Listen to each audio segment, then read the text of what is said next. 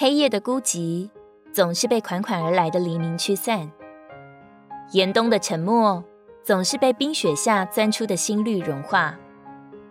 种子死了，却在复活里萌芽生长；花木凋零，又在春天里绽放生机。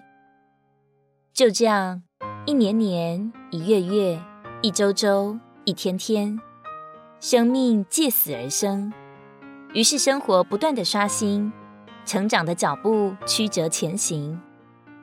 亲爱的同伴们，当清晨你睁开眼睛，从窗外挤进来的夹杂着勃勃生机的风拂过你的脸颊，你该轻轻的唤醒自己，新的一天就这样开始了。你要转向主耶稣，在爱里与他深深的拥抱，告诉他。谢谢你清晨唤醒我，我的气息尚存，健康还在，我就还有机会长大，还有机会爱你，真好。让他帮助你把已过日子的记忆清空，至少帮助你不再被已过的成功或失败缠绕，毕竟都过去了。生命的价值只在于现在，只在于与主耶稣相伴相惜。过去的就过去吧，若有价值的，主自然会写在册上；没有意义的，就该求主用他的宝血遮盖洗净。你不会知道明天的道路，主却从远处就认识了你。主知道你抓夺后会去流浪，他知道你在窘迫之际才会极力祷告许愿，他知道你稍微舒服就会忘他。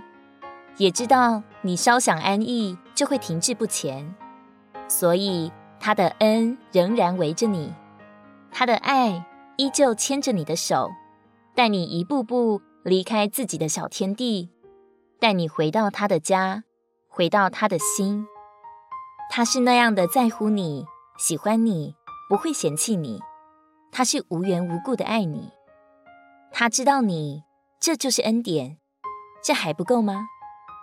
你可以泰然含笑，向过去挥挥手，深信未知的前途有恩爱辅佐，脚下的道路直通荣耀的盼望。希伯来书十章二十三节，又当坚守我们所承认的盼望，不致摇动，因为那应许我们的是真实的。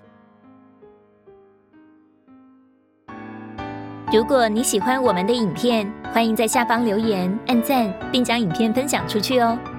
天天取用活水库，让你生活不虚度。我们下次见。